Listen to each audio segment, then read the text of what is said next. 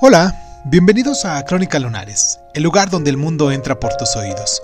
Yo soy Irving Sun y en nuestra sección del día de hoy de Cuénteme un libro vamos a viajar a Rusia, la Rusia de Lev Tolstoy, con su conocido con su conocida obra Ana Karenina.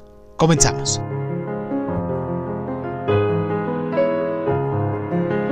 Muchos afirman que Ana Karenina es la mejor novela de todos los tiempos. Sea o no el caso, es uno de los mejores ejemplos de la novela psicológica del siglo XIX, ¿o no?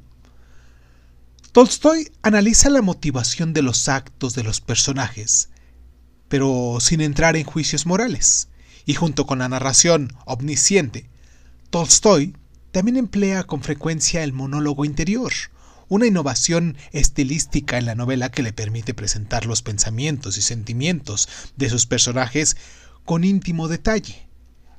La historia va más o menos así.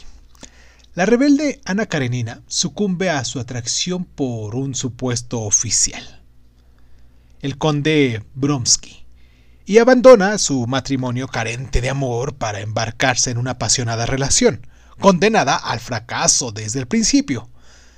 Al hacerlo, sacrifica a su hijo y se somete a la condenación de la alta sociedad rusa.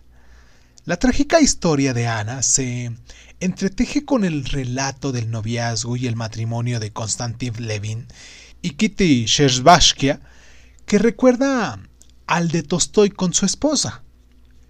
Y pues, en busca de la verdad, Levin expresa opiniones sobre la sociedad, la política, y la religión contemporánea, que a menudo son las del el mismo autor.